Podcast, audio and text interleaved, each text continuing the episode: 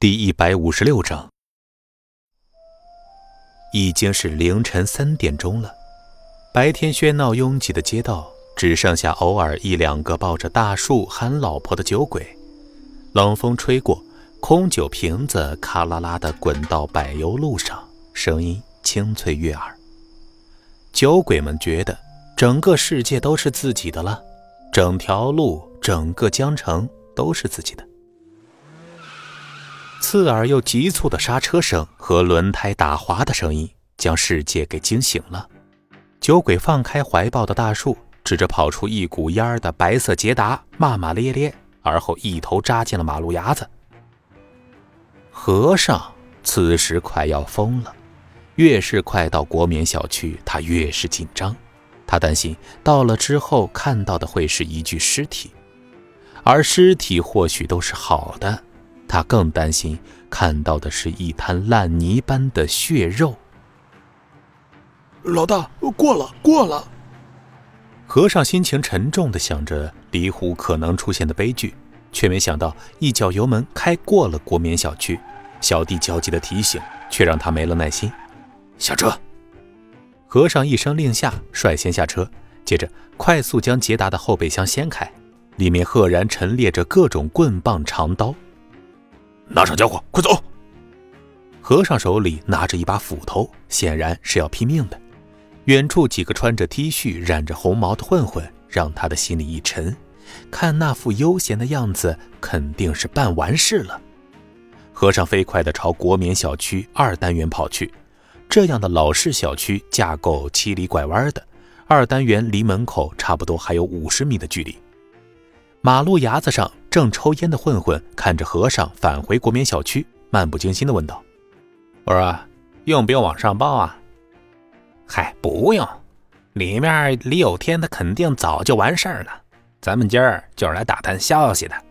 等李有天一出来，咱们打个电话报一喜，回头江总一高兴，兴许给咱们个百八十万的。”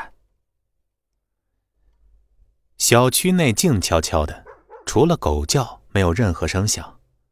和尚走到二单元，看着单元门口一滩血迹，心里一沉，飞快地往上跑。楼梯上躺着几个混混，哼哼唧唧的。李有天的人，完了，虎爷肯定被抓了，或者已经被杀了。对于李有天，和尚了解的很。雷平虽然变态，但是多少还讲究江湖道义。可是这个李有天。就是条毒蛇，有仇必报，就爱玩阴谋诡计。对于敌人，从来都是第一时间了结，绝对不留隐患。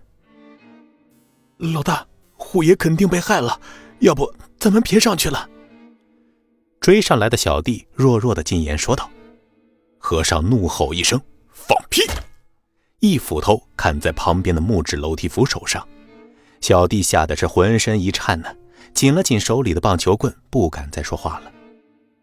和尚也知道自己现在上去也不过是做无谓的牺牲。按照李有天的做派，对于敌人的忠心的手下，他绝对不会招揽的。送上门就只有一道解决掉。你们回去吧，我自己上去。看着浑身打颤的小弟，和尚沉声道：“老大，我们滚。”和尚怒骂一声，转身快速上楼。没想到老子他妈的阴沟里翻船了，那么高的楼层跳下去还能活？李有天说着，愤恨地盯着黑衣人。要不是这个混蛋，李虎早就死了，就不会出那么多的事了。妈了个巴子的，给老子闭嘴！厚实的枪托打在李有天的脑门上。瞬间，鲜血从额头流了下来。刚才你他妈不是骂我是狗，是丧家犬吗？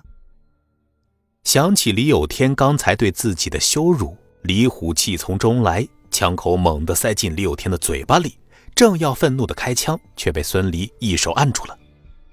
李虎知道孙离的原则是不让杀人，他转而枪管在李有天的嘴巴里一通搅动。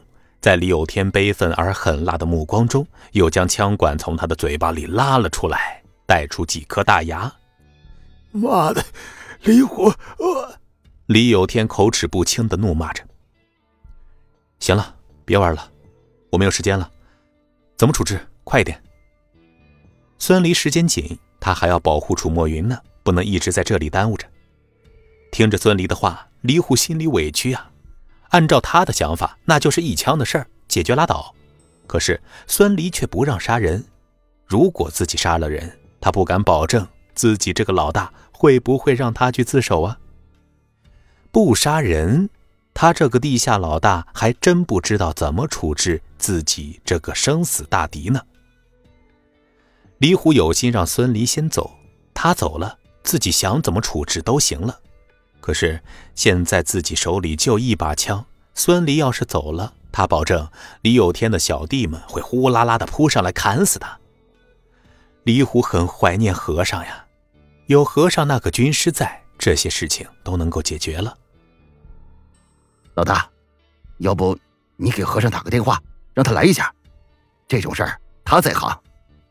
有孙离在，李虎有恃无恐，自然不怕和李有天这个孙子耗着。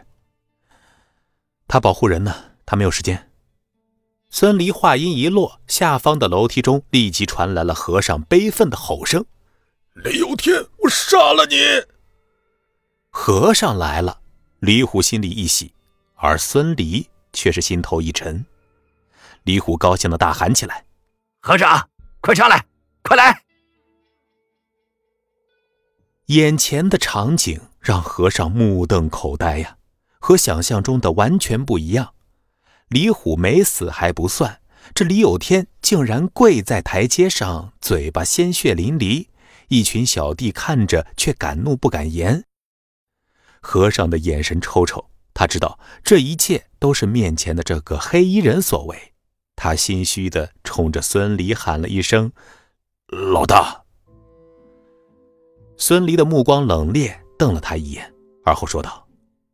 谁让你来的，老大？我孙离没有理会他，转身快速下楼。